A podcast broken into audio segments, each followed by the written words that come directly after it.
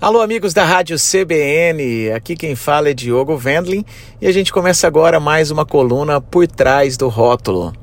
Bom, a gente vem falando aí nessas últimas duas colunas algumas curiosidades sobre o mundo do vinho, né? Exploramos aí a produção dos brancos, dos tintos, dos rosés e na última a gente falou sobre o espumante. Tá chegando agora final do ano e sempre rola aquela dúvida do que, que a gente vai comprar de vinho, seja para o Natal ou Réveillon, como que a gente vai escolher entre tantos vinhos.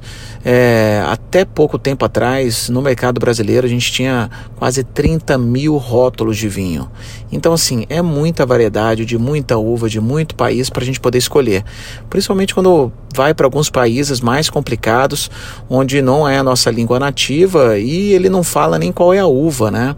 É, como você pega a França, a própria Alemanha, é, Portugal, Itália, é, mais os países aí do Novo Mundo, que a gente fala Estados Unidos, Chile, Argentina, é, Brasil, Uruguai, colocam a uva.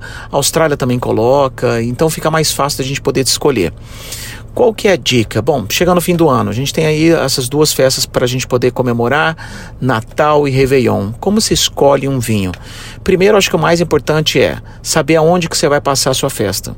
Festa de Natal, normalmente a gente passa em família, na casa do pai, da mãe, do sogro, da sogra, ou na própria casa que a gente recebe, né? Quem já está aí com família, com filhos, muda um pouco a dinâmica. Antes a gente ia para casa dos pais, agora a gente começa a receber nas nossas casas. Então é saber quantas pessoas vão participar desse, dessa festa? Vamos falando aí de Natal.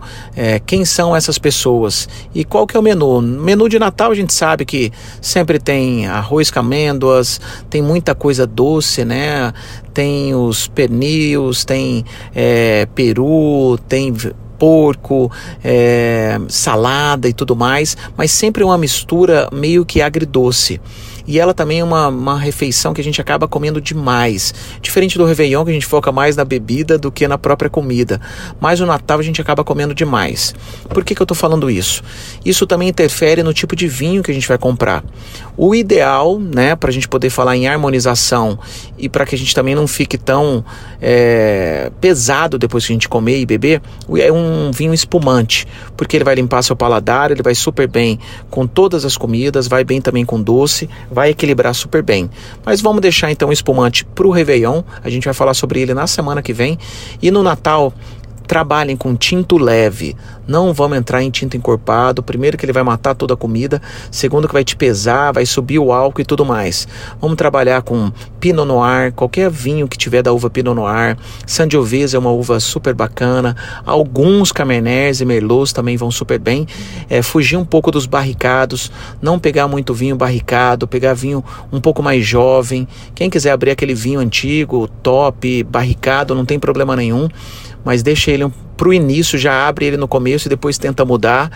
Então trabalhar com os tintos leves, rosé vai super bem, principalmente rosé de Provence, com essas comidas mais agridoces que vem do Natal. E um branco, eu já iria para um branco mais frutadinho, um torrontés, que tem bastante fruta tropical, que vai super bem, super geladinho. Mas quem quiser também é, ir num chablis francês, vai muito bem. Como que se escolhe? É muito preço. Então, assim, é, eu já dei as dicas das uvas. Países, você pode explorar todos os países dessas uvas. Você vai ter um pouco mais de dificuldade com a França e com a Itália é, e a Alemanha, mas os outros países você já vai ter lá na garrafa o nome da uva.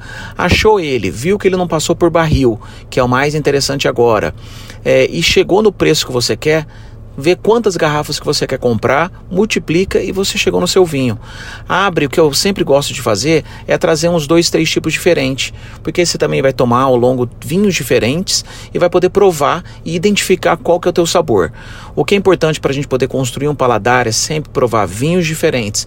Tá aberto com a mente para isso, porque aí você vai construindo o paladar e uma memória e aí você vai lembrando dos vinhos até a hora que você já vai saber exatamente o que é o que e vai poder falar com seus amigos com muito mais mais propriedade.